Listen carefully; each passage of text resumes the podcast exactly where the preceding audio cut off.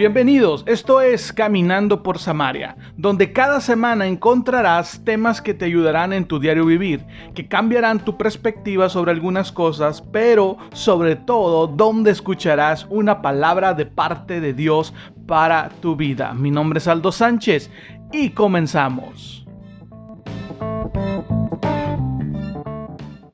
Bienvenidos a Caminando por Samaria. Es lunes y tenemos un nuevo episodio, un tema que de seguro va a bendecir tu vida, así como ha bendecido la de nosotros. Mi nombre es Aldo Sánchez. Qué bueno que tú estás en esta nueva emisión de este podcast. El día de hoy vamos a darle continuidad a uno de los eh, temas que tuvimos anteriormente. Eh, se titula Notas del Liderazgo Parte 2 con el subtítulo Aprendiendo del Mejor no aprendiendo de Aldo, aprendiendo de el mejor que es Jesús. Así es que quédate con nosotros. ¿Por qué? Porque ya arrancamos caminando por Samaria.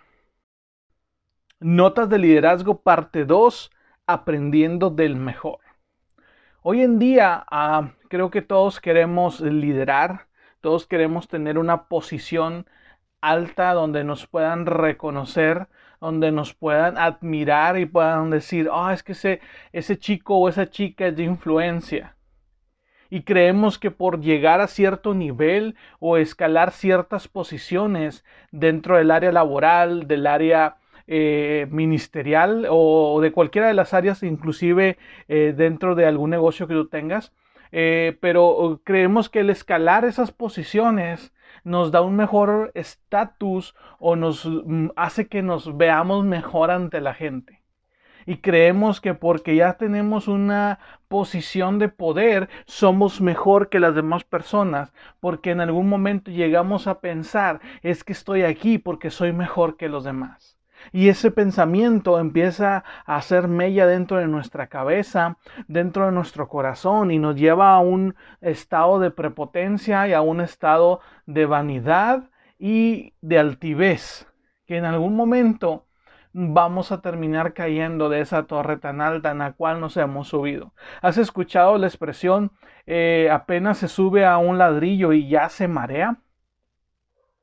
Y es que algunas personas eh, sucede eso, apenas tienen algo de posición, de poder y empieza a marearse con eso.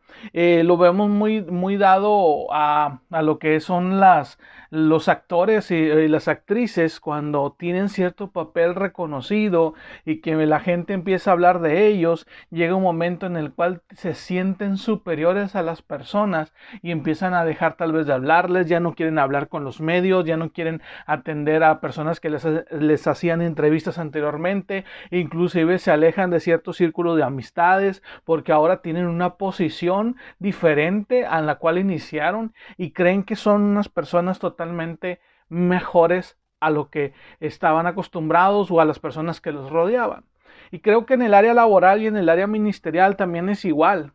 En algún momento Vemos una persona que le saluda a todo mundo y que siempre está al pendiente eh, en el trabajo, en la iglesia, pero cuando va escalando posiciones, va, va, ahora sí ya no, ya no es el que recibe, sino ahora es, hablando de la iglesia, ya no es el que recibe, ahora es el que, el que predica, ahora es el que está tal vez dando los anuncios. Eh, sobre la plataforma, sobre el escenario y, creemos que ya estamos, eh, ya brincamos una barrera y ya soy de la elite de la iglesia, ya soy eh, del lado VIP y algunos ya no pueden estarse juntando conmigo, inclusive cuando alguien me habla bien, yo contesto mal porque hay un momento en el cual yo me siento superior.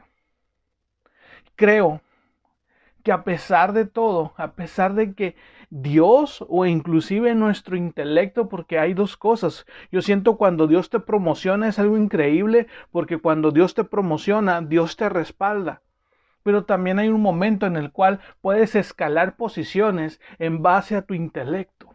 Y eso lo podemos ver dentro de lo laboral, pero también dentro de lo ministerial sucede te preparas, tienes una carrera ministerial excelente, estás en un constante aprendizaje, buscando la forma de poder escalar, de poder llegar y hacer algo diferente.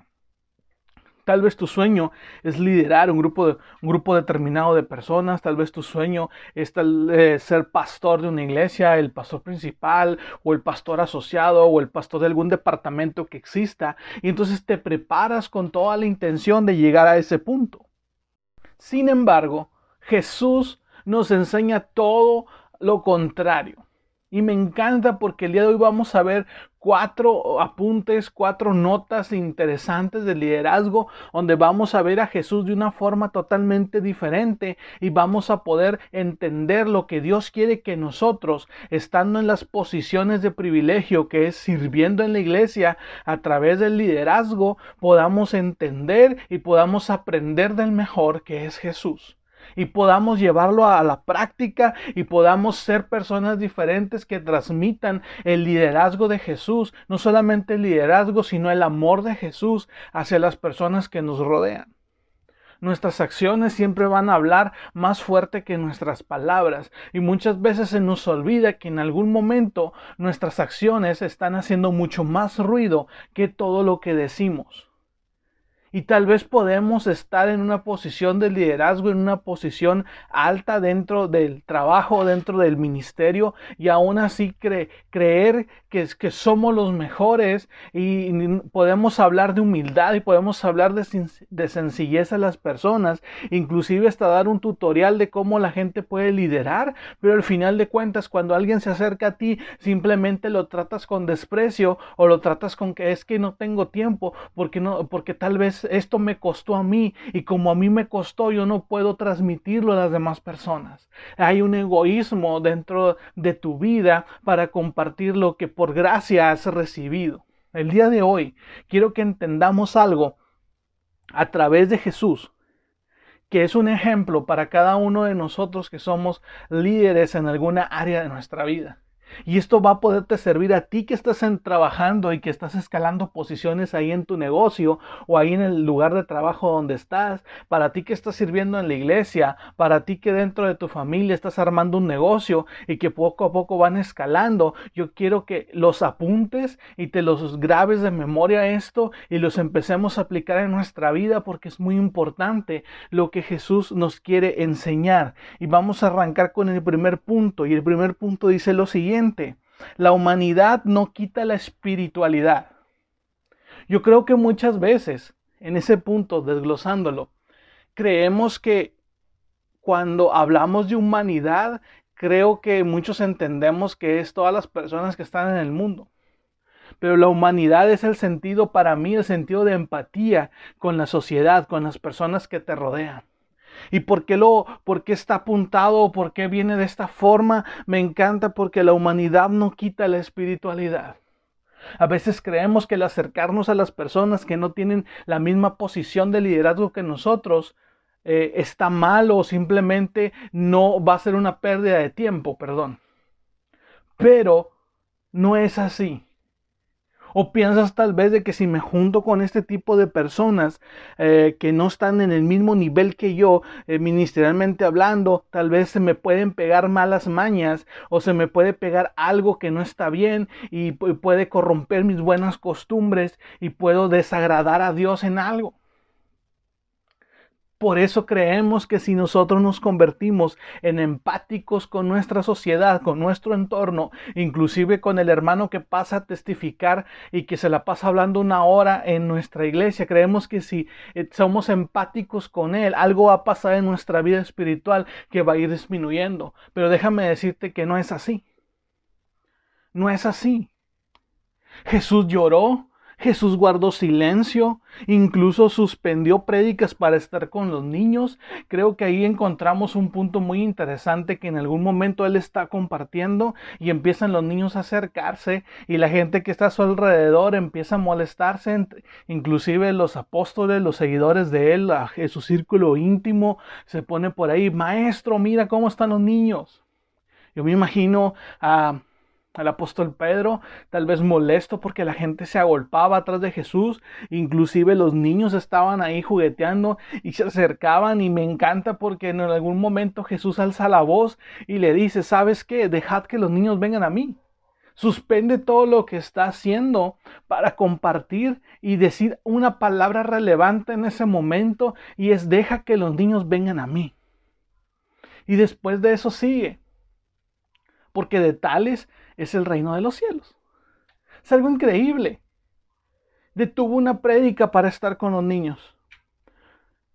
Mostró humanidad, mostró empatía con aquellos Simplemente tal vez esos niños no querían un autógrafo, no querían una foto, pero solamente querían conocer al Jesús del que tanto la gente hablaba. Y había algo en él, que los niños iban tras él, que los niños querían conocer de él, que los niños sentían una atracción por aquel hombre que reflejaba toda una divinidad. fabricó vino de alta gama para una boda desorganizada. Así como te hablaba de la parte de los niños en el momento que se acercan a Jesús, también en alguna otra ocasión ah, está presente Él en una fiesta, en una boda donde se acaba el vino, sin embargo Él hace algo increíble. Tal vez Él pudo decir, me piden que haga vino, eso me va a quitar, eso no se va a ver muy espiritual que digamos, no me gusta, pero sin embargo, algo dentro de él eh, traía como que el chip de hacer algo diferente con la gente y vino a llamar, a impresionarlo de una forma diferente. No solamente con el mismo discurso, con la misma prédica de antaño que era solamente la ley, no, viene a hacer algo diferente. Y Jesús fabrica un vino de alta gama para una boda desorganizada. Y disfrutó cada una de las invitaciones que recibió. Y a menudo vemos a Jesús conforme vamos leyendo los evangelios, lo vemos cenando con eh, recaudadores perdón, de impuestos, eh, cenando con personas de mala fama, la gente toda alborotada que, ah, va a perder su espiritualidad, ah, va a dejar de ser el Mesías, va a dejar de ser el Hijo de Dios, o quién es este, decían algunos, que se sienta a la mesa con pecadores. Yo quiero decirte que muchas veces cuando estamos en posiciones de liderazgo, creemos que por el sentarnos con alguien que no lidera o con alguien que acaba de llegar a la iglesia y que podemos decir que no sabe mucho, que no tiene un, que no tiene un conocimiento vasto, creemos que nuestra vida espiritual va a menguar, inclusive con nuestra familia no queremos convivir porque, oh, es que si convivo con ellos, mi vida espiritual va a menguar. Y no es cierto, porque la humanidad no quita la espiritualidad. Y Jesús lo está mostrando. Y te llevé a, a ver la humanidad de Jesús en el momento que Él llora, en el momento que él guarda silencio en algunas ocasiones, en el momento en que suspende una prédica para estar con los niños, en el momento que fabrica vino para una boda y en el momento que disfruta cada una de las invitaciones que la gente le hizo. Se mostró humano y jamás perdió su esencia. Fue criticado, sí, frenado, nunca. Tu liderazgo debe acercarte a los más vulnerables. Jesús nos enseñó eso, acercarte a los que más necesidad tienen. Tu posición de liderazgo hoy no es para que te tomes una foto, discúlpame lo que te voy a decir, no es para que te, te tomes una foto aquí en una junta de líderes, aquí en una reunión, en una convivencia de líderes. No es aquí yo haciendo esto. No, se trata de acercarte a la gente que necesita no solamente una palabra de aliento, sino que necesita alguien que se interese por ellos. Y encontramos ese punto. Jesús se despoja de todo y Jesús muestra su lado más humano y se acerca a la gente, porque a ellos vino. Incluso Juan el Bautista en algún momento dice, el reino de los cielos se ha acercado.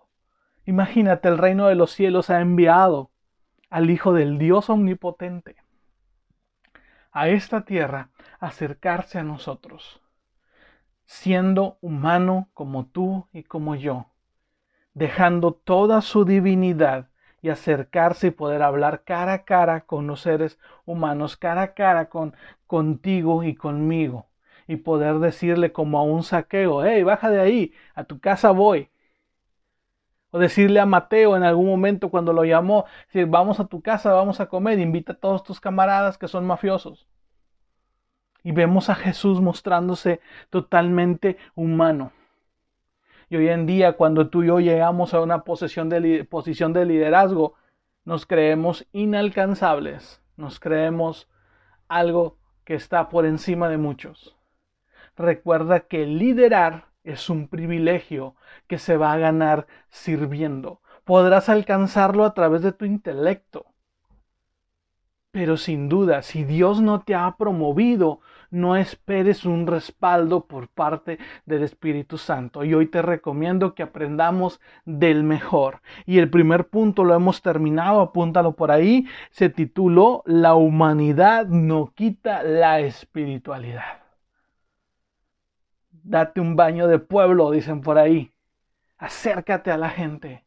No seamos en algún momento como los políticos que en busca de votos visitan a medio mundo, pero después de que ya están en la posición que buscaron, que desearon, nunca más se vuelven a acordar del pueblo. Tú y yo podemos marcar una diferencia, así como Jesús nos puso el ejemplo de acercarse a los más vulnerables. Punto número 2. La sencillez no quita la profundidad. Es algo tan increíble. El primer punto que vimos fue la humanidad, no quita la espiritualidad. Punto número dos, la sencillez no quita la profundidad. Jesús hubiera deslumbrado a sus oyentes con relatos de la creación.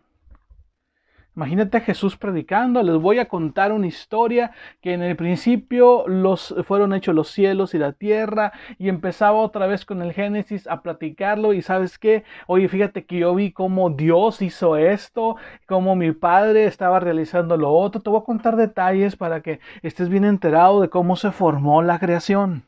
Imagínate a Jesús deslumbrando a sus oyentes con ese tipo de relatos o hablando de física, o hablando de astronomía, o incluso de teología avanzada.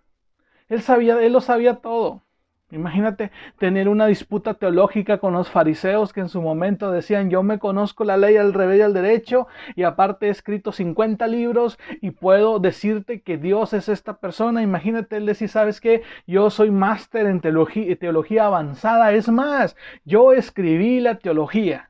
Imagínate a Jesús hablando de eso, discutiendo con la gente para tratar de ganar una, una conversación acerca del debate de un punto teológico y ver a Jesús simplemente refutando con todo el conocimiento que él tenía, pero en lugar de todo eso, en lugar de estar peleando con la gente, de demostrar el increíble conocimiento que él tenía y de poner en prueba o de traerles ejemplos de cómo Dios había hecho las cosas, incluso deduciendo algunos detalles matemáticos, porque en aquel tiempo de repente había eh, pensadores y todo este tipo de personas que gustaban de la astronomía, de las matemáticas. Entonces imagínate a Jesús diciendo eso, yo ya lo sé.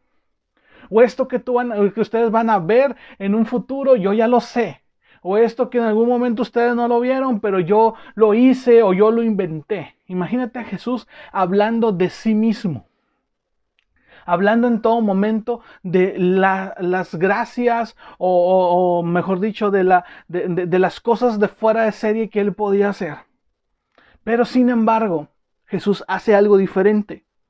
Y Jesús decide hablar de un sembrador de un padre de dos hijos, de una higuera, de diez vírgenes que cinco estaban preparadas y cinco no, de y empieza a hablar de una moneda perdida, de una oveja que se pierde y empieza a hablar de diferentes cosas que para quienes de repente los escuchaban y decían, sabes que es que yo tengo un conocimiento hiper increíble, no entendían lo que estaba hablando Jesús. Y decían, ¿cómo es posible que este hombre esté hablando así, si a sí mismo se llama el Hijo de Dios y viene y dice que Él tiene toda su divinidad y que Él es el Hijo de Dios que ha sido enviado a este mundo y, y hace milagros, ¿cómo es posible que en lugar de que saque una teología avanzada, simplemente se limita a hablarnos en parábolas, en cuentos, en fábulas?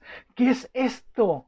¿Qué es lo que está pasando? Decía la gente que estaba a su alrededor. Pero sin embargo, había una profundidad increíble en cada una de las parábolas, en cada una de las historias que Jesús contaba.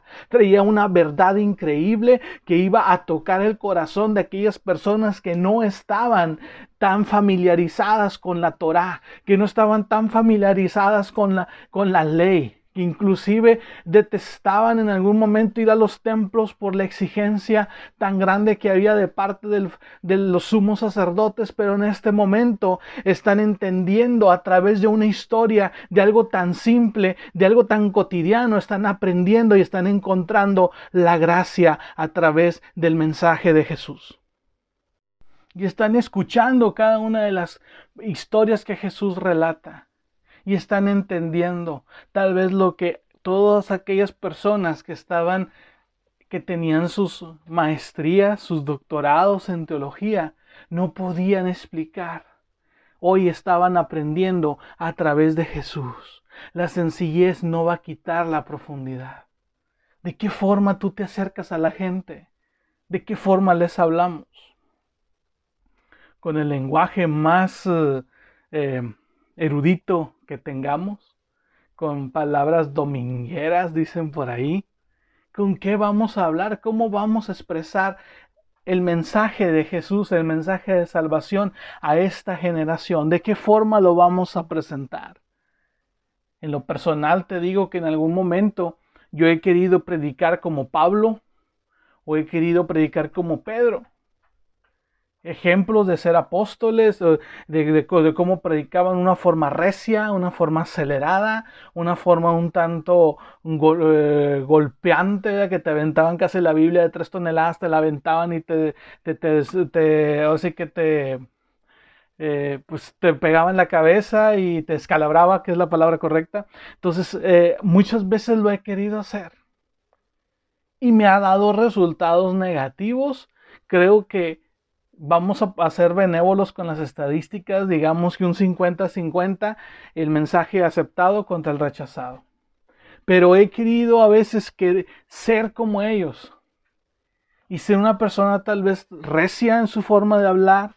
Eh, de hecho, inclusive te puedes encontrar algunos em, episodios que tenemos eh, un poquito fuertes en la forma de hablar y realmente después de explorar a Jesús y de poder ver cómo era su forma de comunicarse con las personas, te das cuenta que él usaba un lenguaje mucho más simple, más sencillo y no carecía de profundidad, sino que al contrario era igual de efectivo que todo lo que pudieran hablar los sumos sacerdotes. Nada más que de una forma, dice, escuché por ahí algún pastor que dijo en algún momento, dice, les hablaba en la frecuencia correcta. Tú y yo podemos tener una en, en nuestra posición de liderazgo, tener que ser lo más sencillo posible para que la gente sea fácil venir a Jesús, para que sean fácil de reconocerlo como su Salvador, no de reconocernos a nosotros como los líderes más cool de la ciudad o como los mejores predicadores o los mejores comunicadores, sino que reconozcan y puedan entender quién es Jesús y lo que vino a hacer por ellos. Jesús nos ponía la muestra de ser sencillo y sin quitar la profundidad. Él hablaba de una forma contundente y en medio de su parábola la gente podía entender lo que él había venido a hacer y podían entender cuál era el propósito de Dios para la vida de las personas. Esto también era gracia y verdad, o esto también es gracia y verdad. No solamente el ir y hablar y tratar de que una persona cambie la fuerza, sino que buscar el momento exacto y buscar la frecuencia correcta para poder compartirle el mensaje de Jesús, el mensaje de salvación a cada una de las personas que lo necesitan. Su mensaje, si un mensaje es aburrido, habrá dejado de ser un mensaje. Muchas veces decimos, ¿por qué la gente se va de nuestra iglesia si duramos dos horas predicando? ¿Qué predicaste en dos horas? ¿De qué hablaste? Yo me imagino a Jesús en medio de una parábola, contarla en 15, 20 minutos y hacer un llamado y penetrar el corazón de las personas a través del poder del Evangelio, a través del poder de la, de la parábola y de la forma en cómo Jesús cautivaba la atención de las personas. Y vemos a un Jesús siendo relevante con un mensaje sencillo pero profundo, con un, un, mensaje simple pero directo al corazón de las personas. Jesús fue tachado de liberal, sí. ¿Le importó la opinión? Jamás. ¿Cumplió la misión? Con creces. Jesús nunca dejó de ser profundo en su mensaje y nos enseña que tú y yo podemos utilizar un mensaje simple y un lenguaje sencillo y ser profundos y ser directos en lo que queremos compartir acerca del Evangelio. Nuestra posición de liderazgo no es para predicar con gritos y no es para hablar a la gente con una forma agresiva y una forma de decirle a la gente, tú tienes que hacer lo que yo diga. No, se trata de que ellos puedan entender quién es Jesús, qué hizo por ellos. Hablarles en la frecuencia correcta y Jesús tenía esa, esa, cualidad y tenía ese don de poder entender a las personas y ver el entorno en el que estaban y poder hablarles conforme a su condición. Jesús nos enseña que la sencillez no quita la profundidad del mensaje.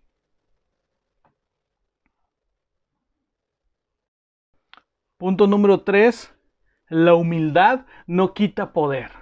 Oh, eso está interesante. ¿Por qué? Porque cuando ya has escalado dentro del, ministerio, dentro de algo laboral, ya has escalado de una forma increíble y dices tú, sí, ya tengo el poder, ya soy el gerente, ya soy el pastor asociado, ya soy el pastor principal, ahora sí puedo hacer lo que yo quiera, ahora ya soy el líder de los jóvenes, ahora ya soy el líder de las damas, el líder de los varones, puedo hacer lo que se me pega la gana. Tengo el poder.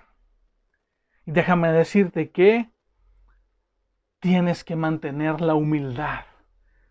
Ya vimos que debemos de, que la humanidad no, va, no nos va a quitar ni va a rebajar la espiritualidad. Ya vimos también que la sencillez no va a quitar la profundidad. Ahora vamos a ver que la humildad no nos va a quitar el poder. Y Jesús nos está enseñando a través de este momento y de estos tres puntos que vamos a, empezar a tocar. Falta un cuarto todavía. Pero Dios nos está hablando y nos está diciendo, hey, tú que eres líder, tú que tienes una posición alta, tienes que ser humano, tienes que ser sencillo y tienes que ser humilde. Pero muchas veces creemos que cuando nosotros reconocemos nuestros errores, ah, si la gente sabe que, me equivoqué, si la gente sabe que el día de hoy me enojé porque me ganaron el, el, estacionamiento, la gente va a decir, ah, él se enoja como todos, es una persona normal. Entonces cuando yo quiera ejercer mi autoridad sobre él, esa persona no va a querer hacerme caso. Y creemos que, no, que reconocer un error nos va a quitar el poder y nos va a quitar la autoridad. Yo creo que cuando Dios te ha dado poder y cuando Dios te ha dado autoridad, ya nadie te la puede quitar. Pero la humildad es parte esencial de cada uno de los líderes. Te cuento una anécdota. A mí en algún momento, eh, hace años, me faltó humildad en algunas cosas. Llegué en algún momento a sentir que era la última Coca-Cola del desierto te contaba por ahí con 20 años. Y tuve que aprender a la mala lo que es cuando Dios te baja del pedestal donde te subiste o del blog donde te subiste, del ladrillo, como dije al principio del episodio, del ladrillo donde te subiste y te mareaste. Y sabes cómo Dios te habla, cómo Dios te reprende y cómo Dios hace que tu vida cambie. Entiendo lo que es no tener humildad. Entiendo lo que es querer hacer, es querer, eh, lo que es querer que las personas hagan lo que tú dices, en la forma en la que tú dices y cuando tú lo dices. Y cuando te topas con Jesús y te dice, hey, date cuenta, el poder es de Dios y la humildad debe ser tuya. Esa es la palabra que más ha golpeado el corazón de un servidor, el que, lo que más ha golpeado la mente, mi mente cuando entendí que el poder es de Dios y la, humildad debe ser nuestra. La humildad va a disipar dudas y crea una sana admiración. Platicando anteriormente con una persona, yo le decía, es que cuando tú te muestras humilde, generas más confianza. cuando te muestras como eres, con tus defectos y con tus virtudes, la gente te va a admirar, la gente te va a seguir, no por lo que aparenta ser, sino por lo que eres. Y sé también que cuando la gente vea tus errores, mucha gente se va a ir de tu lado y mucha gente no va a querer apoyarte. Pero también puedo ver y he sido testigo de que cuando ven tus virtudes, y ven que eres una persona como ellos, que tiene las mismas dificultades para orar, las mismas dificultades para levantarse temprano el domingo e ir a la iglesia, entonces van a entender de que esto, el Evangelio y de que el ministerio no es para gente que son superdotados. Van a entender que somos humanos, que somos una, una o personas que hemos sido alcanzados por la gracia del Evangelio, por la gracia de Jesús. Y que a pesar de que no figurábamos en el entorno porque nuestro carácter era muy diferente y porque nuestra vida y nuestro ego no nos dejaba ser elegibles para la gracia, sin embargo ahí estaba Jesús eligiéndonos a nosotros. Si Jesús te eligió, si Jesús dijo, sabes que tú, Juanito, a pesar del carácter fuerte que tienes y a pesar de que de repente medio te mareas, déjame decirte que eres elegido para cumplir un propósito. Porque si aún siendo inmerecedores Él nos elige? Porque cuando estamos escalando nuestra posición dentro del liderazgo, creemos que si somos humildes vamos a perder autoridad y vamos a perder poder. No es cierto, porque la humildad va a disipar dudas. Si alguien tiene dudas de seguir a alguien, es porque muchas veces hemos visto, y, sé de lo que te hablo, hemos visto mucho la persona que trata de ser, no la persona que es. Y, cuando, y es muy difícil seguir a alguien cuando tú lo conoces como es y después ves cómo intenta ser y dices tú, es que esto es hipocresía.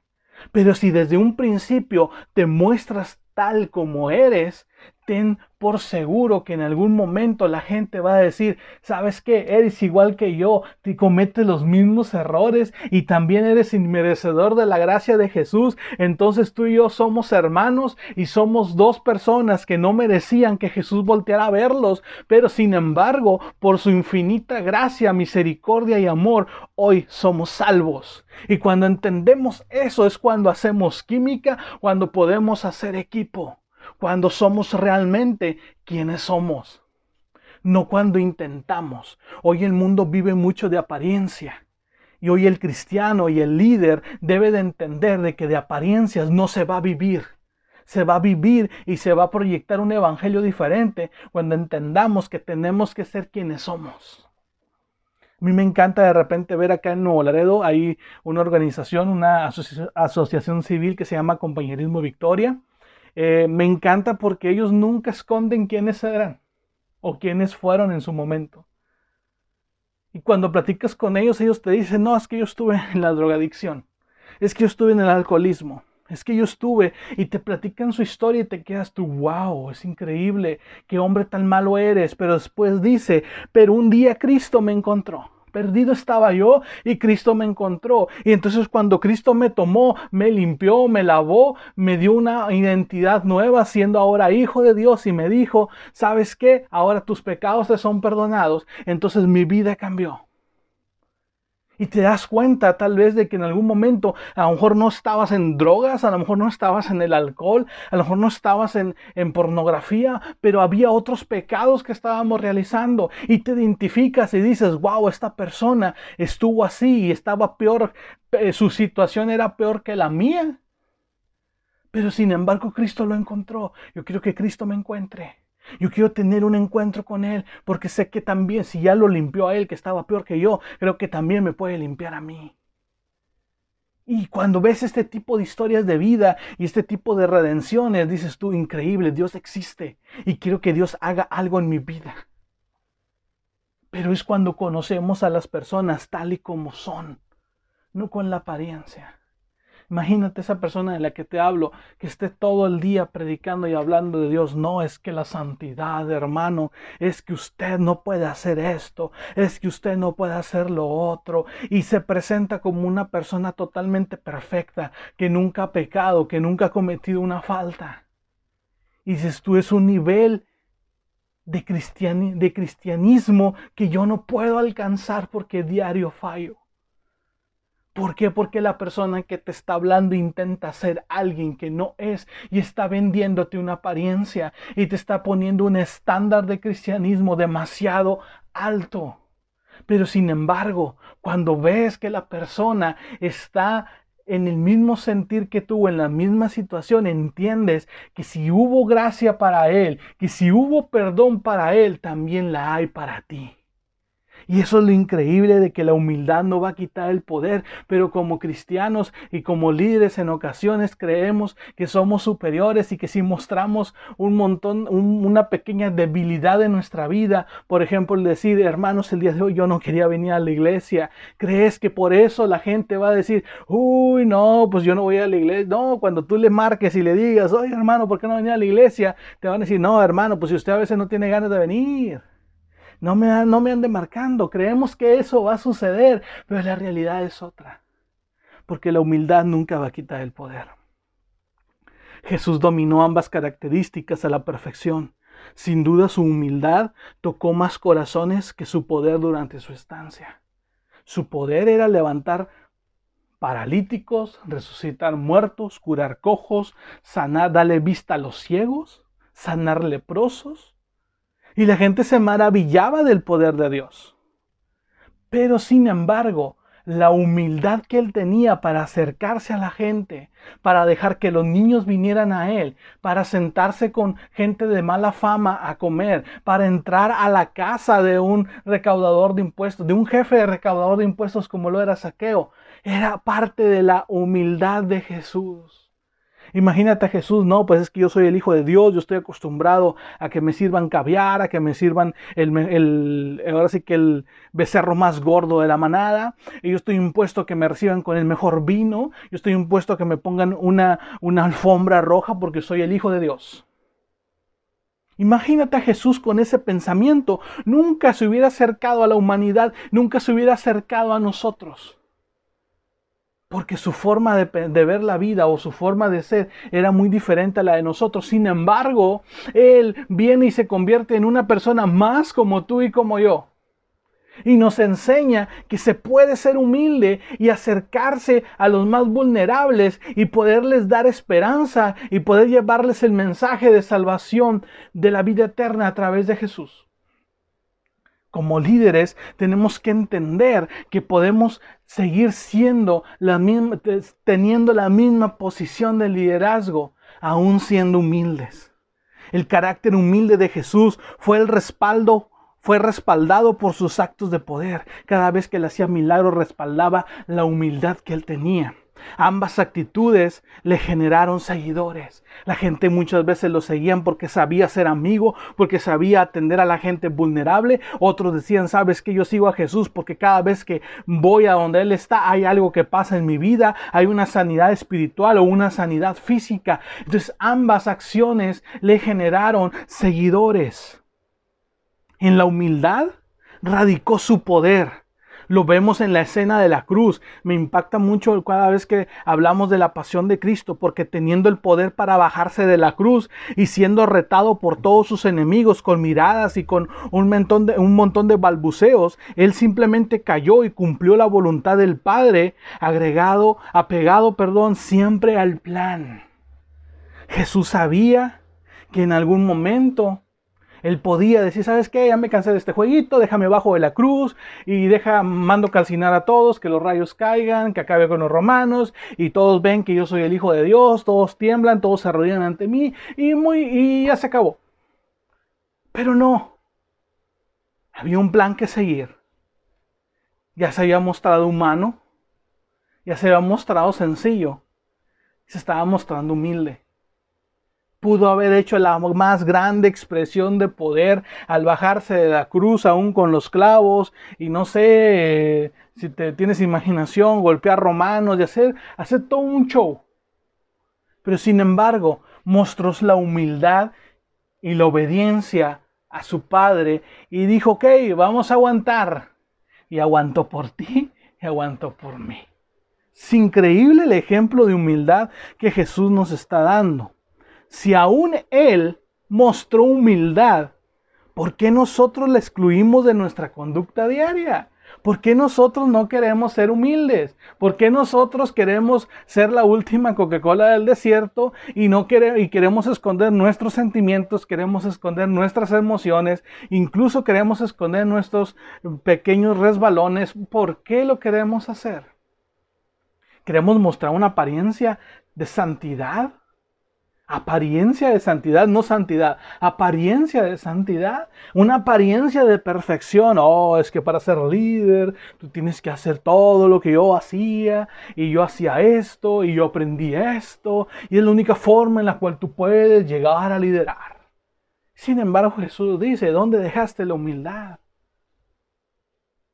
Los argentinos dicen, ¿dónde dejaste la humildad, che? dicen por ahí que los argentinos son los menos humildes. No lo creo así, pero tienen una fama que la gente habla mucho de ellos.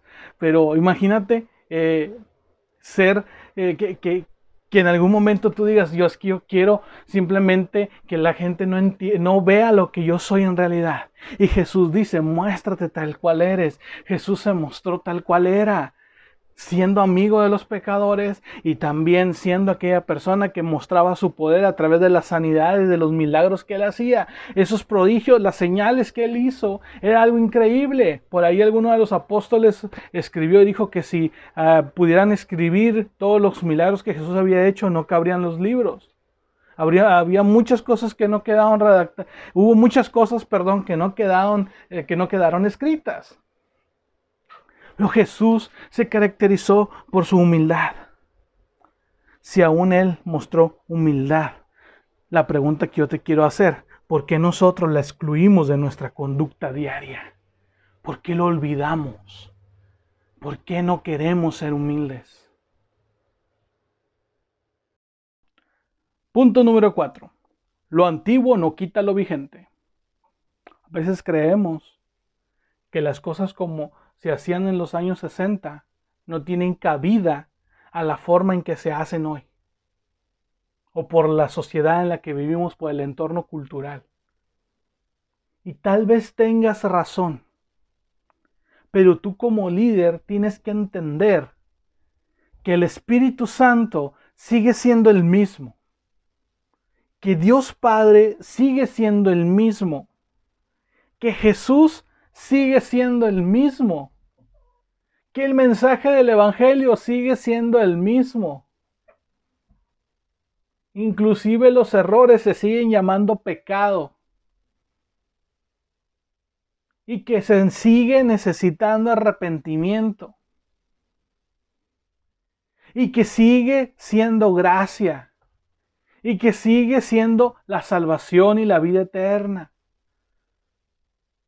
Lo mismo que pudiste escuchar en el año 60, lo puedes escuchar en el 2020. Que lo antiguo no quita lo vigente. Pero, como nosotros nos encanta seguir personas, todos elegimos de quién vamos a aprender y a quién vamos a imitar. Oh, es que la iglesia de la otra, de la otra colonia tiene un sonido increíble, yo también lo quiero.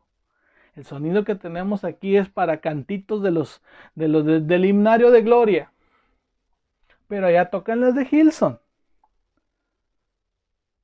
Creo que las dos hacen su parte, porque recuerda que todo es creado por Dios y para Dios. Creo que las, tanto los himnos de gloria como las canciones de Hilson tienen un propósito y tienen un fin específico para entrar en el corazón de las personas y para crear una edificación. Pero sin embargo, nosotros en algún momento creemos que lo moderno puede sustituir a lo, antiguo. Y en otros casos creemos que lo antiguo siempre tiene que ser así. Cuando no podemos entender que cada una tiene un propósito específico pero nos dejamos guiar por las modas y por las personas a las que seguimos, a las que imitamos. Yo solamente quiero recordarte en este último punto que tenemos que Jesús, al paso del tiempo, sigue siendo el mejor de los influencers. Y por mucho.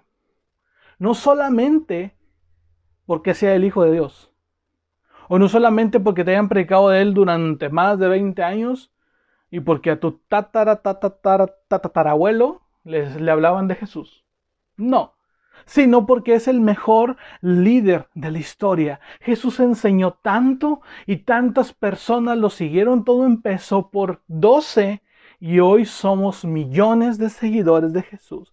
Entonces dime cuál es el influencer más grande de todos los tiempos. Su nombre es Jesús de Nazaret. El hijo de un carpintero terrenalmente, pero hijo del Dios altísimo, enviado con una misión y la misión éramos tú y yo, que fuéramos salvados, que fuéramos llamados al arrepentimiento. Entonces, ese Jesús del que te hablo es el mejor de los influencers, es el que puedes buscar imitar y el que puedes, eh, del que puedes aprender. Y el día de hoy estamos aprendiendo cuatro puntos muy interesantes para ti y para mí que estamos en posiciones de liderazgo dentro de nuestras iglesias. Sus palabras y sus milagros siguen vigentes aunque muchos tratemos de reemplazar su mensaje por el nuestro, porque de repente llegamos y decimos traigo una nueva revelación, traigo una nueva historia, traigo un nuevo, una nueva visión, traigo una nueva visión, incluso traigo una nueva Biblia. Es más, ¿saben qué? Me quedé corto, traigo un nuevo Jesús, un nuevo Dios. Cuando las cosas no son así. Lo antiguo no quita lo vigente. Jesús sigue siendo el mismo ayer, hoy, mañana y por los siglos de los siglos de los siglos, de generación en generación. Él seguirá siendo noticia, escucha bien, porque el Evangelio no se trata de nosotros. El mensaje del Evangelio no es hablar de Aldo. El mensaje del Evangelio es hablar de Jesús, de cómo Él vino a la tierra a buscarte a ti y a mí que estábamos perdidos. Entonces el mensaje de Él y Él sigue siendo noticia en cada rincón del mundo. Él es la noticia, no nosotros. Él es la noticia alrededor del mundo a través de las generaciones. Él seguirá estando de moda e influenciando la vida de millones, de millones, de millones. No puedes reemplazar a Jesús. es que Jesús ya es antiguo, déjalo quito, ya no está vigente. Es más su mensaje, su mensaje fue para ese tiempo, no se puede aplicar en estos tiempos. No, la palabra de Dios Puede pasar el cielo y puede pasar la tierra, pero las palabras de Dios no pasarán. El mensaje del Evangelio no caducará y el mensaje del Evangelio sigue siendo aplicable en todo tiempo. Por lo tanto, sigue estando vigente, aunque tú digas, es que fue hace más de dos mil años. No, Señor, el mensaje, a pesar de que tú lo veas antiguo, sigue siendo vigente. Sigue siendo real y se, se tiene que seguir compartiendo.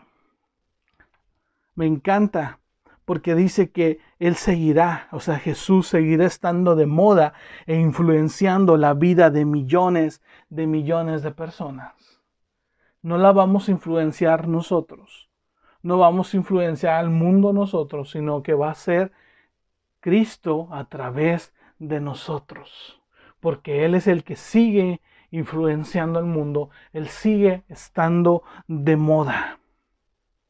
El impacto de la vida de Jesús fue tan crucial y tan increíble que dividió la historia en antes y después de Él. Me encanta porque Él sigue estando vigente. Cuando Él resucita, muchos pensaron que había muerto y que, la, que el diablo y que la muerte habían ganado y que ya ellos podían eh, hacer lo que quisieran, pero sin embargo Jesús resucitó al tercer día y desde entonces hay una vigencia en sus promesas, en su... Em, lo que él dijo que en algún momento él va a volver y estamos esperando su segunda venida. Tú y yo como líderes no podemos suplantar el mensaje de Jesús por charlas motivacionales, por charlas de negocio, discúlpame si te ofendo, por charlas de psicología, por charlas de maternidad, por charlas de, de cómo ser un hombre exitoso en los negocios o de cómo ser un hombre exitoso en el trabajo donde estás o de cómo duplicar tu dinero, cómo administrar tus finanzas. Es importante. Cada uno de esos planes que te he dicho o de, de mensajes son importantes y no los podemos, no los excluyo, pero sin embargo no pueden venir a suplantar y hacer lo nuevo y quitar el mensaje de Jesús de salvación y quitarlo y decir, sabes que lo vamos a sustituir por pláticas de negocios, por pláticas de maternidad, por pláticas de noviazgo, por pláticas de administración o por pláticas de em, psicología. No podemos por charlas motivacionales mucho menos. No podemos suplantar el mensaje de Jesús, no podemos cambiar el Evangelio y decir, ¿sabes qué? Es que es muy viejo lo que se dice, es que no es aplicable en estos tiempos. Déjame decirte que la palabra de Dios es aplicable en todo el tiempo. No podemos suplantar el Evangelio. No podemos decir, ¿sabes qué? Es que Jesús es un poco anticuado y lo anticuado hoy en día no está de moda. Así es como que Jesús te vamos a esconder un poquito y ahora vamos a tener como estrella al pastor principal con sus 20 libros escritos, con sus 20 podcasts semanales, con sus videos en YouTube. Él es la persona que hoy en día la gente tiene que seguir y déjame decirte que no. No estás obligado tampoco a seguir caminando por Samaria. No estás obligado a buscar a Aldo Sánchez en Facebook.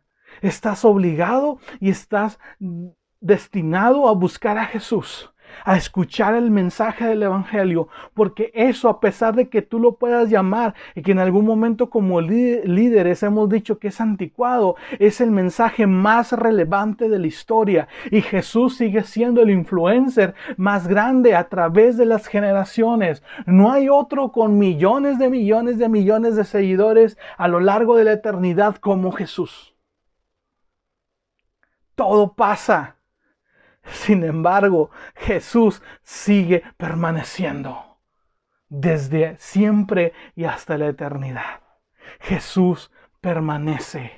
Todos los demás pasamos, sin embargo, su mensaje continúa cautivando, continúa restaurando y continúa sanando vidas a través del tiempo. Lo antiguo no quita lo vigente y podemos intentar sustituir su mensaje por nuestro propio mensaje, pero no va a tener la efectividad ni el alcance de una renovación espiritual y de un alcance de salvación para la vida eterna en las personas como el mensaje de Jesús. Jesús lo es todo. Su mensaje lo es todo. Todo pasa. Sin embargo, Él permanece. No podemos reemplazar a Jesús y no podemos reemplazar su mensaje. ¿Es Él o es Él? No hay otra opción. Líder que me estás escuchando, que tomaste nota. Te repito los puntos que tuvimos el día de hoy. La humanidad no te quitará la espiritualidad. Acercarte a la gente vulnerable no te hará menos. No serás un hombre de más ni de menos fe si le das la mano al necesitado y si somos empáticos con nuestra sociedad. Punto número dos, la sencillez no va a quitar la profundidad cómo te relacionas y cómo manejas tu mensaje del Evangelio con los demás. Puedes hablar muy sencillo, pero ser muy profundo en tu forma de hablar, en tu forma de compartir. Recuerda el ejemplo de Jesús. Punto número tres, la humildad no quita el poder. No porque te muestres como eres significa que perderás autoridad ante la gente. Incluso generarás empatía y la más gente podrá conocer que si Dios te rescató a ti, a pesar de cómo eres o a pesar de cómo fuiste, también a ellos los puede rescatar. No presentemos un evangelio o un cristianismo inalcanzable, porque el evangelio y ser seguidor de Jesús está al alcance del que lo quiera hacer. Pero muchas veces nosotros ponemos barreras, ponemos muros y decimos es que es inalcanzable. Y curiosamente, para que puedas llegar a ser seguidor de Jesús, tienes que ser como yo. Olvidemos también la apariencia de santidad. Se vivamos una santidad verdadera, no una apariencia. No usemos una máscara. Mejor revelemos realmente quiénes somos, revelemos nuestros defectos y virtudes y verás cómo la gente entenderá que también hay gracia, así como hubo para ti, gracia y perdón, también la habrá para ellos.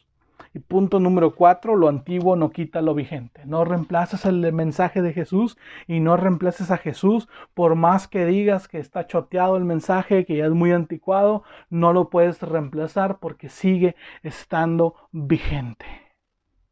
Espero que cada uno de estos puntos haya sido de bendición para tu vida y que hayas tomado nota. Si no, guarda este episodio, compártelo con tus líderes, compártelo con la gente que tú tengas confianza y aprendamos juntos del mejor, que se llama Jesús de Nazaret. Mi nombre es Aldo Sánchez, esto fue Caminando por Samaria, Notas de Liderazgo, parte 2. Es lo puedes reproducir, lo puedes compartir. Nos encuentras ahí en Instagram, nos encuentras en Facebook Caminando por Samaria. Que pases un excelente día, una excelente tarde. Dios te bendiga.